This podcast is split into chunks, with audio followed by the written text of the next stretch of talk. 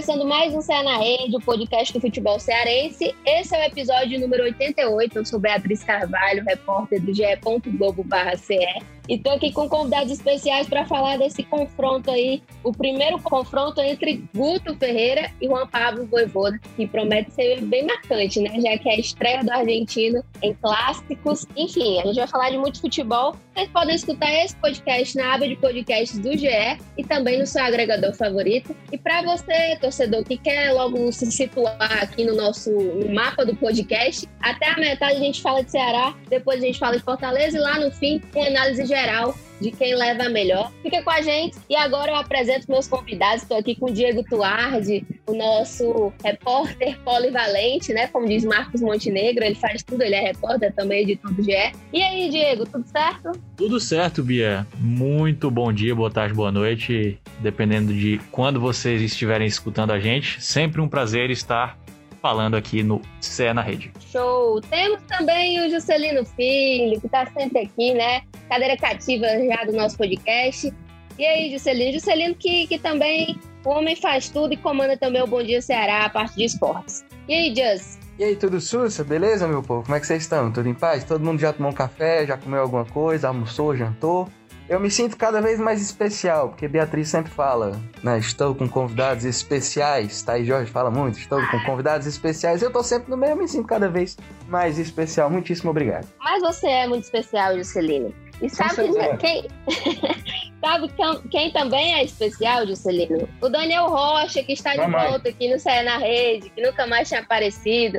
Daniel Rocha, que é comentarista do Sistema Verdes E aí, Daniel, tudo certo? Ora, Bia, tudo bem, graças a Deus. Abraço para todo mundo que está acompanhando. Rapaz, eu não apareço muito aqui é porque tá faltando convite, viu? Olha aí. aí sempre já a deixa, sorte. Já deixa a cobrança aqui, né? É, lógico. Tamo aí juntos, sempre um prazer, um abraço para todo mundo, independentemente da hora que estão acompanhando, mas certamente antes do clássico, né? Para poder aquecer os tambores. É isso aí. Mas, Daniel, não se preocupe não. Tem muito convite, a gente vai continuar te convidando sempre. E o Clássico Rei, que é o grande tema de hoje, né?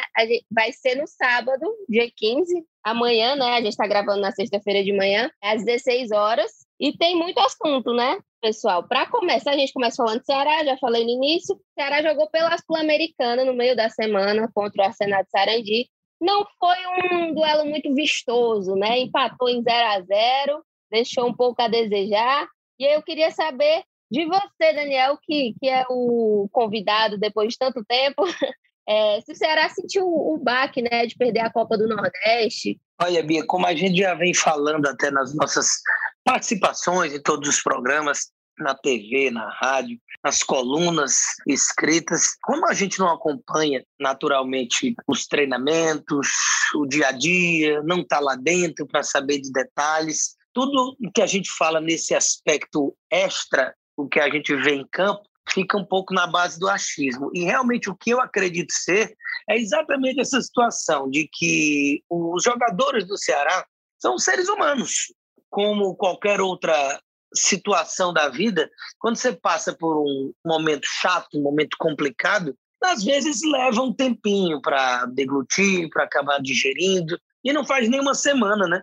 Que o time acabou desperdiçando uma oportunidade que estava na mão de ser campeão da Copa do Nordeste, e naturalmente o que parece é que, quando a gente vê o mesmo grupo de jogadores, a mesma base entrando em campo quatro dias depois contra o Arsenal de Sarandi, e a gente não vê o futebol que esse mesmo grupo vinha entregando até antes da final da Copa do Nordeste, a gente imagina isso que você falou, que é exatamente talvez sentindo o baque, ainda sem conseguir retomar a confiança, e nada como um jogo após o outro, né? Se o futebol tem esse lado ruim de você não ter tempo para treinar e se preparar, de decisão em cima de decisão, quando você não conquista o objetivo, o jogo seguinte é sempre uma oportunidade para você virar a página. Infelizmente, a bola de neve de situações ruins parece que foi aumentando ao invés de ser dissipada. Então a gente chega para esse clássico do lado do Ceará numa situação em que se essa vitória não vem, principalmente com a expectativa que se tem de ter alguns jogadores titulares é, coisa que não vem acontecendo no campeonato estadual, que tem jogado ali com um time bem alternativo, a pressão aumenta.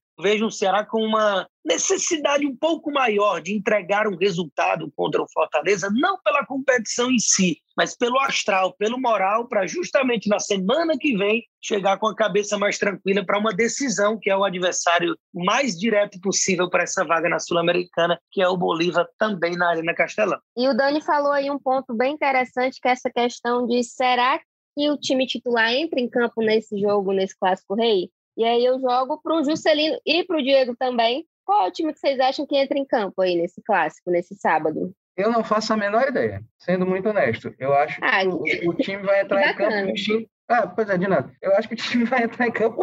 A única certeza que eu tenho é que vai ser a camisa alvinegro. É, não faço realmente a menor ideia. E eu acho que só quem sabe é o Guto. Não dá, cara. Só quem sabe é o Guto. A gente tem que, a gente pode falar muitos, muitas vertentes, né? Muitos pontos em relação a essa dúvida toda na escalação. Mas a maior delas é a questão de calendário. Calendário, cara, simplesmente calendário. Uh, vamos lá. Tu tá disputando o Campeonato Cearense com Sub-23, mas tu quer a classificação, tu quer ir para semifinais, tu quer ser campeão e tudo mais. E aí tu tem de repente um clássico pela frente. Diego, talvez tu lembre melhor a questão do calendário, quando é que joga de novo. Mas assim, segunda-feira tem jogo de novo pro Ceará, pelo estadual. Aí joga na quinta-feira contra o Bolívar. E depois tem semifinal já de campeonato cearense na mesma semana. Se eu não me engano, é segunda, quarta e quinta. É loucura. Loucura total. Mas assim, o, o Ceará poderia ter vencido o último jogo da Sul-Americana, não venceu, ok, vai ter outro compromisso em casa contra o Bolívar, é o tal do duelo direto, os dois estão com seis pontos ali dividindo a liderança do grupo, e aí eu acho que tem que poupar o time titular para ali. Não acredito que o Guto vá pegar os principais nomes e colocar para jogar contra o, o, Fortaleza, não. Mas também eu não sei se ele vai pegar o Sub-23 e botar para campo, né? Até porque na segunda-feira já joga de novo pelo Campeonato Cearense, e aí seria, como a gente estava conversando até aqui na redação, seria o time Z, sei lá, não sei. Mas assim, eu aposto no time misto. Mas um time misto com jogadores do time B. Que loucura, né? A gente tá falando isso. Mas que bom que o Ceará tem elenco. Que bom que o Ceará tem elenco para isso. Mas assim, se fosse para pontuar alguém, ai, me ajuda, Diego. Não, de repente um João eu, Ricardo da eu, vida. Eu acho que a gente, eu acho que a gente vai ver nesse clássico se se seguir o padrão de um Existe até a possibilidade do Guto comandar o Ceará, né? No o que clássico. não está acontecendo, né? O que, é, o que Sim. o próprio presidente já falou que, enfim, já falou, e a gente é o que a gente está vendo do, do Azambuja, né? Enfim. E eu acho que isso vai ser muito bacana se acontecer, se o Guto, porque mostra a importância que o Ceará está dando para esse clássico. Não que se o Guto não comandar, o negócio não seja importante, né? Obviamente. Mas eu acho que o banco do Ceará, o Ceará a gente sabe, é, é um time muito bem definido, o time titular, né? Os 11 principais. O banco eu acho que a gente vai ver titular nesse jogo contra o, contra o Fortaleza, nesse clássico. Mas ali, sei lá, o Bachola, né? Os caras que estão se destacando, Buiú, os caras estão se destacando mais nesse time que está jogando a própria competição, né? Eu acho que vai ser mais ou menos por aí mesmo. Me surpreenderia ver, por exemplo, Vina, Mendonça, é, sei lá, Viseu Jael, enfim, essas pessoas, assim, a dupla de zaga, Messias e, e, Luiz, e Luiz Otávio, me surpreenderia muito ver esses nomes jogando contra o Fortaleza. É, até porque, assim, por mais que clássico seja para lá de importante, hoje a competição mais importante que o Ceará está disputando é a Sul-Americana. Acabou. É importante o estadual, é importante chegar na final? Sim, é. Mas a, o compromisso principal que ele vai ter é, é, o jogo contra o Bolívar, tem que poupar titular? Sim. E aí eu tenho certeza, cara, que tem torcedor que deve estar tá pensando assim: ah, cara, esquece o estadual, larga o estadual, acabou. Se é, se é pra abdicar de alguma coisa, vamos abdicar do estadual. E eu não condeno, não. Sabe? Eu não condeno, não. Acho que, inclusive, é, é, eu entendo a, a questão do, do, do jogo contra o Fortaleza ser um clássico, tem que ganhar clássico, sim, eu entendo isso. Mas, bicho, com o calendário que o Ceará tem, é, é, é, totalmente insano. Até porque a gente pensa nessa carrada de jogo, era o que a gente estava falando aqui na redação, a gente pensa nessa carrada de jogo, a Série A vai começar agora, no fim do mês.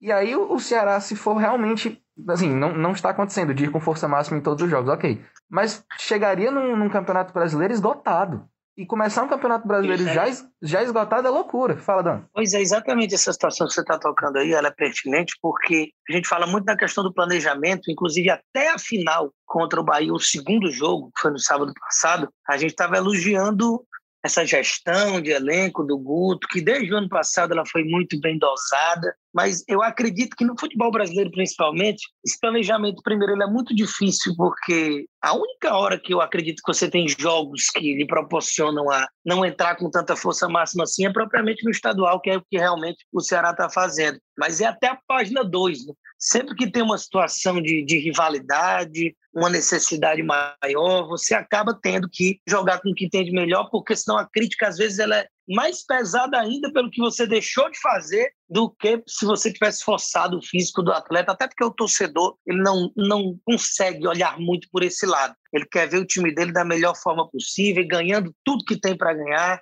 É, não dá para empatar nem perder para ser ninguém. Normalmente é assim que a banda toca. Então o Guto ele vinha conseguindo fazer esse planejamento interessante porque os resultados estavam vindo quando levou o time reserva para encarar o Bolívar. Mas foi a primeira vez na vida que eu vi, é, digamos assim, o consenso geral defender algo que era visivelmente correto. Porque na altitude, você, mesmo com o time titular, até os gigantes do futebol brasileiro, nos tempos áureos e questão de Libertadores, dificilmente conseguem o resultado. Então, se você ia desgastar ainda mais o seu grupo para dificilmente trazer um resultado, o ideal era poupar mesmo e o que acontecesse seria lucro. Então você chegaria voando com o físico para a Copa do Nordeste. Então fez um bom resultado, fora de casa, o que não despertou crítica alguma, nem pós-jogo, empatando com o Bolívar lá. E a tendência era chegar a mil por hora na decisão do Nordeste ser campeão. E esse título lhe proporcionaria, a num jogo como esse contra o Fortaleza, por exemplo, colocar o fraldinha, lavar as mãos, independentemente do resultado, e dizer: rapaz, a gente acabou de ser campeão, nós estamos com foco em coisas maiores, sul-americana, não dá para pensar em estadual por conta de rivalidade. Aí você não é campeão, você não ganha o jogo seguinte, que se esperava também uma vitória contra o Arsenal na, na partida passada no Castelão. Então, tudo isso cria uma necessidade de resposta para colocar um time mais competitivo para conseguir dificultar a vida do rival. Porque se tivesse sido campeão, ninguém estava nem cogitando isso, porque o correto é realmente não estar tá jogando com o time Z o campeonato cearense. Não é essa a importância e o merecimento que, infelizmente, o nosso manjado pede porque não dá para levar a sério a competição que é cada vez menos valorizada e que é disputada de qualquer forma, com equipes fazendo peneira em cima da hora do jogo, reúne ali um conglomerado para entrar em campo e tomar de goleada só para não tomar o WO. É um campeonato fadado ao insucesso que não fosse a rivalidade, não tinha dúvida alguma é, do que o Ceará colocar ali na base, os garotos longe do time principal para entrar em campo. Então, o que a gente deve ver é um time misto, né? O consenso é esse? Sim, senhor. Bola para frente? Eu acho que misto o máximo, né? Misto o máximo. Deve pintar ali um outro titular para não dizer que abriu mão total do clássico, mas o racional, o correto, na minha visão, era deixa a rivalidade de lado, o Cearense não vai influenciar em nada o ano do Ceará. E outra questão que, só para pontuar antes de passar para Fortaleza, é que o Ceará não vence o Fortaleza no estadual desde 2018, né, quando conquistou o bicampeonato. Então ainda tem, ainda tem essa cobrança, né, da torcida também por conta desse jejum. Agora a gente fala de Fortaleza e o Juan Pablo Voivoda estreou na no meio da semana também contra o, o Crato, venceu por 6 a 1.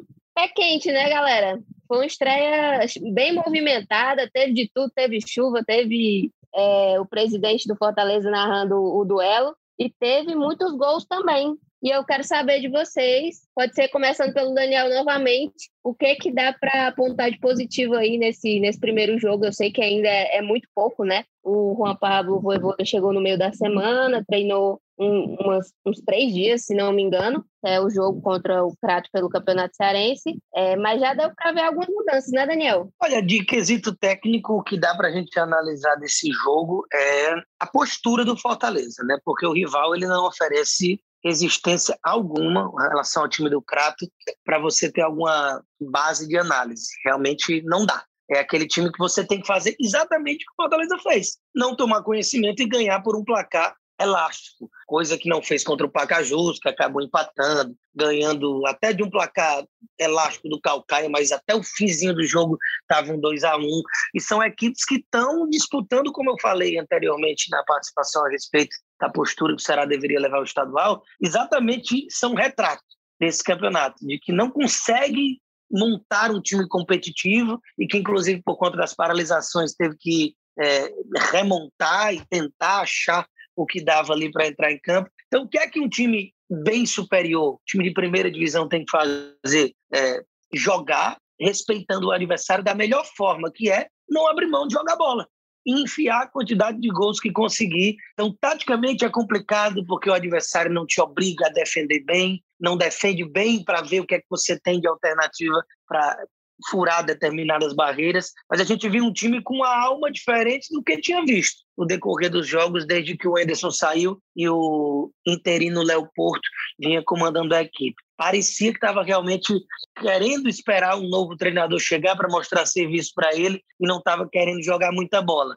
Então é até essa dúvida que a gente tenta trazer para o que, que vai ser o Fortaleza do clássico, né? Para a gente imaginar quem é o favorito, o Ceará ele leva o favoritismo por inúmeros fatores, mas qual é o Fortaleza que vai entrar em campo? Qual é o, o brio? Qual é a escalação sequer? Qual é na cabeça do Voivoda? Qual é o time ideal? Então tem muita incógnita ainda com relação a esse time, mas me agradou a postura contra o time do Crato em um jogo em que chamou muito mais a atenção o extra-campo, né? Aquele retrato é, de estadual raiz que é bacana para as matérias, para as reportagens, é, para rodar o Brasil, mas que tem muita coisa que não deve ser dessa forma.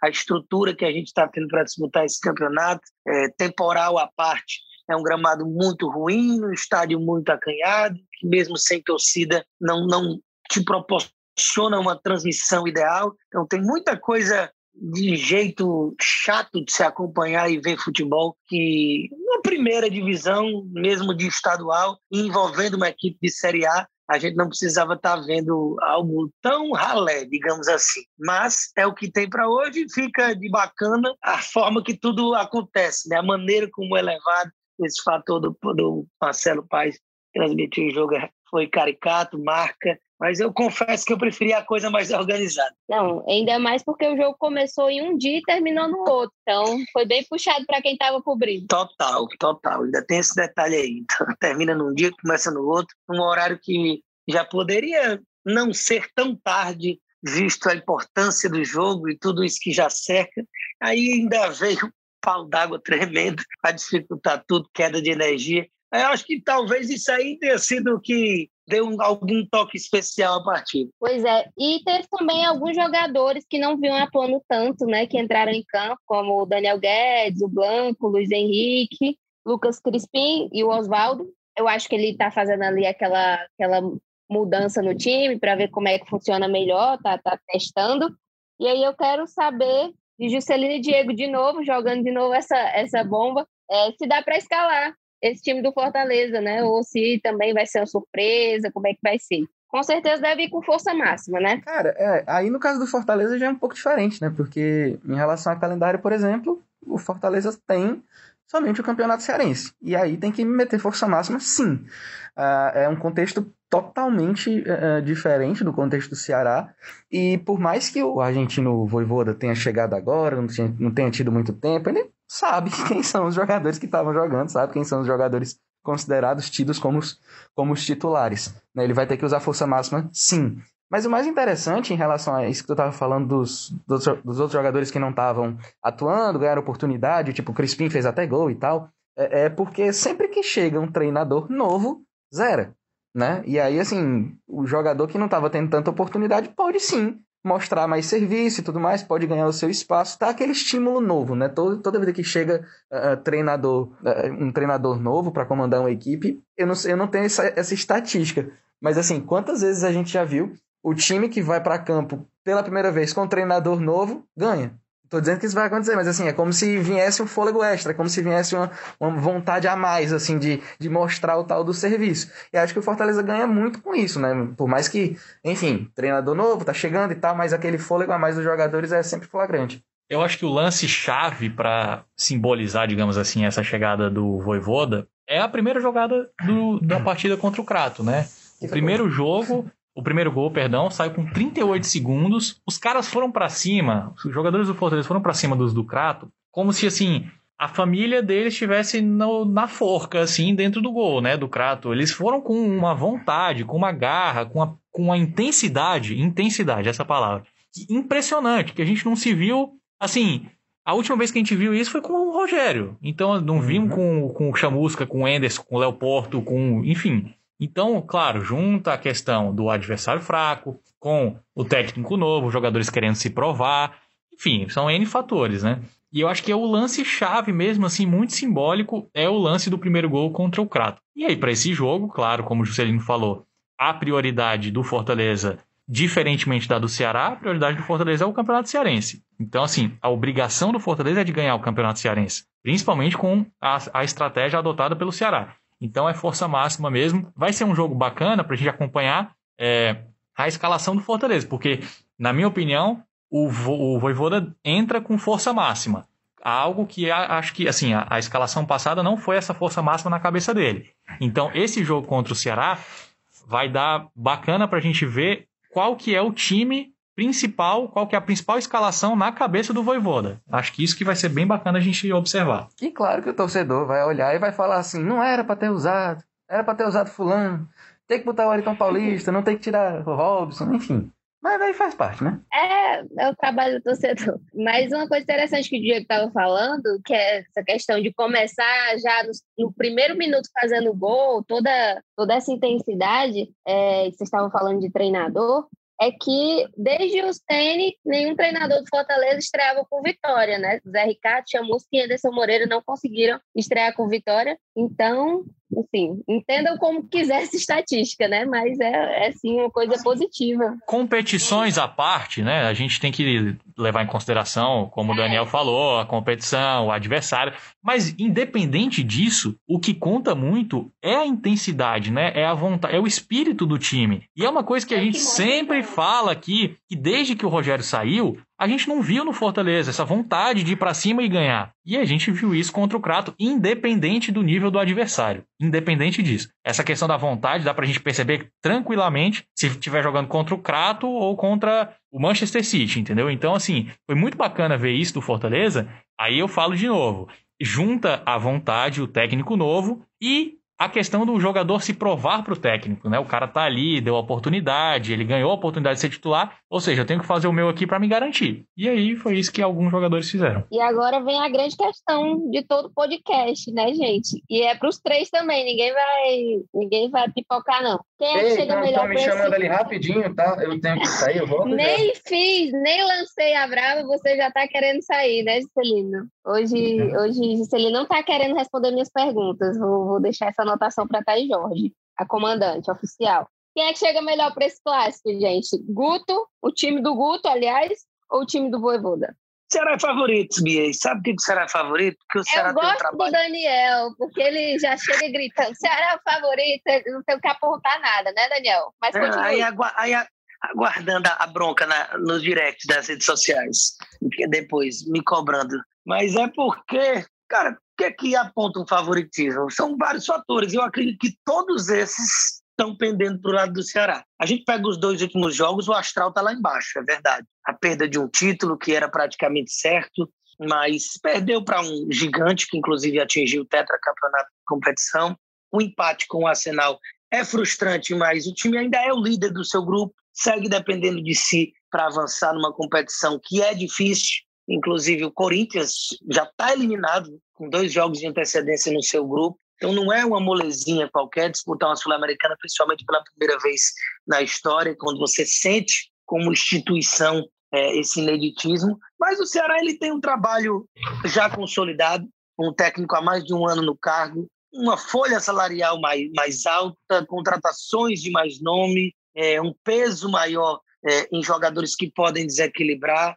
Vive um momento de pensar mais alto do que o próprio Fortaleza, que ainda está no momento de encontrar sua identidade com o técnico que acabou de chegar. Então, você, primeiro, é aquela situação. Eu estou falando isso do ponto de vista macro, mas se a gente for olhar para dentro das quatro linhas, a gente ainda não sabe qual é a escalação do Ceará, qual é o time que vai entrar em campo, se é o B, se é o C, quantos do time A. É, o Fortaleza, qual é o Fortaleza que vai jogar? Se é esse brilho que a gente viu desses caras querendo partir para cima do adversário que foi contra o Crato, ou se pode voltar a ser, como é natural do futebol, uma determinada oscilação daquele time meio sem alma que vinha jogando sob o comando do Léo Porto. Então, são muitas dúvidas, mas, de geral, a expectativa maior do time que vinha é, dominando as manchetes até nacionais, internacionais, com matéria no, no AIS e tudo, da Espanha, é o Ceará que vinha vencendo todo mundo na Copa do Nordeste, muito bem na Sul-Americana, os dois jogos deu uma freada, mas não é isso que vai tirar. E, ao mesmo tempo, o Fortaleza que vinha sendo muito criticado pela falta de futebol, até mesmo com o Enderson, aí pós-Enderson mais ainda. Não, não, não pode ser dois jogos ou uma primeira impressão do Voivoda que vai mudar essa situação geral. E isso não quer dizer que o Ceará vai ganhar o jogo. Fortaleza pode entrar e atropelar. Isso aí são prognósticos e por fatores que a gente nem sabe se vão entrar dentro de campo. Para mim é muito simples. Fortaleza favoritaço, porque justamente pelo que a gente estava falando de planejamento. Eita, combate. Se a gente seguir o, o padrão que está acontecendo agora, se os times forem é, fidedignos às suas, às suas escolhas, aos seus planejamentos, é como, como a gente estava falando, tudo é um mistério aqui, né? Principalmente o time do Ceará que vai entrar em campo. Mas o Fortaleza entrou na competição para ser campeão. Não estou falando que o Ceará não entrou na competição para ser campeão, mas o Ceará tem outras prioridades. Mesmo com o mau momento que atravessa. Mau momento, bem entre aspas, né? Porque o time principal não ganha três jogos, mas se for ver os três jogos, como o Daniel estava falando, é, um foi a final da Copa do Nordeste, muito parelho, os outros foram na Sul-Americana, empates, bons empates, enfim.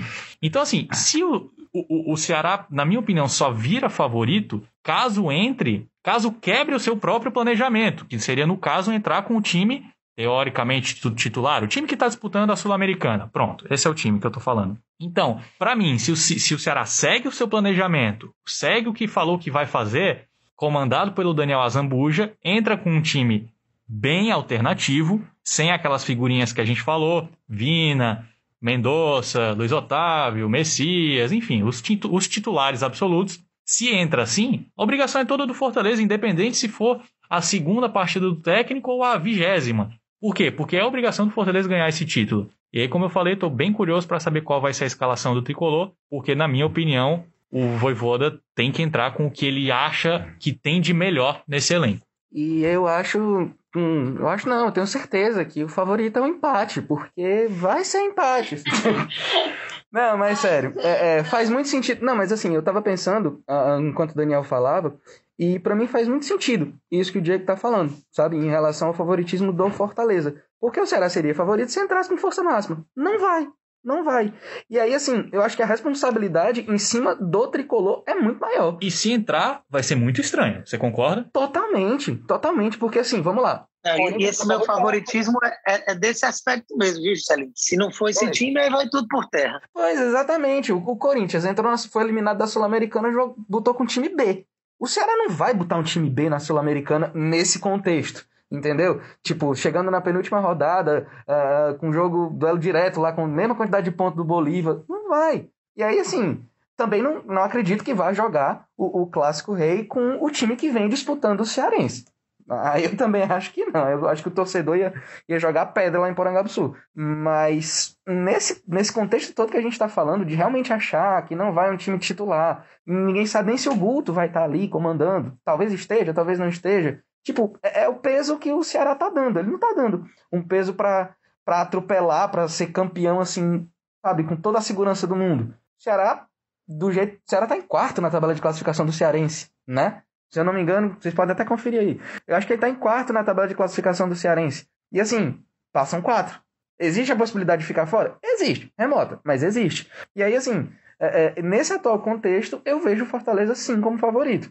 Mas, meu amigo, é clássico, blá, blá, blá, aquela coisa. É futebol, é clássico. Não, não dá, não dá. Mas se para não ficar em cima do muro e apostar no empate, eu acho que o favoritismo é sim da equipe do Fortaleza. Mas é clássico. Levando em consideração, no caso, que o Ceará vai entrar com um time Entraria misto. Com um time alternativo, blá, blá, blá. E o misto é, é, é, é para poupar o time A. E aí, meu amigo, é, é a dupla de zaga, são os dois laterais, é, é, é o Vina, é o Charles, deve jogar com o Fernando Não, Sobral, talvez, mas enfim. É muito simples, planejamento é tudo na vida, tudo. Então, assim, se você é muito bem planejado, você vai, teoricamente, ter uma chance maior de ser bem sucedido. Então, para mim, não faz o mínimo sentido o Ceará quebrar esse planejamento, tudo que foi posto para a imprensa, para a torcida no começo da temporada, para um jogo só. Tudo bem, é clássico, sim, tudo bem. Ó, é muito legal ganhar do, do, do rival. Se perder, o negócio fica meio chato, tudo mais. Mas assim, você tem que seguir o planejamento. O que, que é mais importante? Os três pontos agora no Cearense ou uma campanha melhor na Sul-Americana? Você não desgastar tanto seus jogadores para o começo do Brasileirão, que são 800 jogos? Enfim, eu vou ficar muito. Eu vou ficar decepcionado, essa é a palavra, tá? Com o Ceará caso eles entrem com. Caso eles quebrem esse planejamento, como eu tô falando, e, e eles entrarem com jogadores do time principal, as figurinhas que eu falei, Vina, Mendonça, enfim, já tô sendo bem repetitivo aqui. Já Beleza. E o Daniel discorda. O Daniel acha que, que provavelmente vai entrar com, com o time, é, o time A. Né? Não, o, o, que a gente vem conversando na rádio, o que a gente vem conversando na rádio, o Del tem trazido pra gente, time misto, que pode pintar alguns titulares. E aí é, é, é, um assunto complexo que a gente poderia levar aqui mais outro podcast só para falar a respeito de, do que é que deveria ser feito, do que não deveria. É, sem dúvida nenhuma que, até já contextualizei, se tivesse tudo bem, se tivesse sido campeão do Nordeste, não ia estar tá nem aí. Aí o futebol é sempre assim, né? O planejamento ele vai por terra é, até a página 2 ali, quando tem algum terceiro fator que chega e mexe com, com tudo aquilo, que é o astral se a coisa está ruim, já vai perder o clássico se não entrar com a força máxima, que é uma possibilidade boa de se acontecer. Então, aí a coisa talvez saísse da tranquilidade. Mas, ao mesmo tempo, se você força uma galera e eles entram e ainda assim você perde o que também é possível, aí cansou o time, não deu certo, então é correr um risco desnecessário. Eu estou com os meninos nesse aspecto, de que, para mim, deveria sim seguir o planejamento, poupar e esquecer questão de rivalidade, que essa, essa história de rivalidade já fez muito mal para o nosso futebol quando quebra planejamentos e coisas mais importantes. É isso, a gente só vai saber esse time mesmo de fato no sábado, às 16 horas, que as equipes se enfrentam, né? Ceará e Fortaleza, na Arena Castelão. E passando aqui rapidinho o, o panorama dos jogos, a gente também tem é, futebol feminino nesse final de semana. Tem Fortaleza e Tiradentes, do Piauí, é, no domingo. Vai ser lá no Domingão, às 15 horas. E Ceará e América de Natal, também no domingo, às 15 horas, na cidade de Vozão. Então a gente vai acompanhar todos esses jogos lá no ge.globo.cs. Podem é, entrar lá e ver como é que foram os resultados, o que, que aconteceu e tudo. E eu agradeço a vocês três que participaram aqui comigo, né? Causaram essa, essa discussão no fim, que foi bem interessante. Todo mundo ficou do lado do planejamento, né? Acabou votando no Fortaleza, mas é, reforçando essa questão de necessidade de o Ceará manter esse planejamento para os jogos. É, e é isso. Deixa aí o espaço para vocês venderem o peixe de vocês, como gosta de dizer Thaís Jorge, mandarem um abraço para alguém. E fico feliz de ter feito esse podcast com você, Diego, com você, Juscelino, e com você, Daniel, meus queridos. Sempre uma honra, viu, Bia? Inenarrável estarmos aqui. Agradeço demais. Um abraço pro Diego, pro, pro Jus. Estaremos na rádio, né? Nesse fim de semana. A escala ainda não saiu, mas eu acredito que estarei no clássico. para exatamente comentar essa partida. E um abraço para todo mundo que está acompanhando. Muito obrigado pela audiência. Tamo junto e até a próxima. Muito obrigado também, gente, pela oportunidade. É sempre um prazer estar aqui. Queria dizer que eu estarei ligado, ligadíssimo no tempo real do GE. Globo no sábado. Super ansioso para saber as escalações dos dois times. Sou eu que vou fazer, inclusive. Oh, então, então pronto. Então estarei lá, viu? Audiência, audiência garantida. Valeu, pessoal. Muitíssimo obrigado. Simbora ver como é que vai ser esse clássico. Segundo clássico rei da temporada. Tem tudo para ser jogão. Claro, clássico é clássico. Mas eu acho que tem tudo pra ser um baita tempo real também, viu? Se eu fosse vocês, eu não fazia conta de perder, não. Eu fiquei triste que esse podcast não teve um momento Diego polêmico, né? Mas quem sabe depois desse clássico aí, se o Ceará for com força máxima, a gente traz o Diego de volta pra, pra falar. Olha só, quem sabe. É isso, pessoal. Obrigada a você que ouviu até aqui. Agradeço também a Raíra Rondon, que faz a edição do nosso podcast, a coordenação de Rafael Barros e a gerência de André Amaral. Um abraço, até a próxima.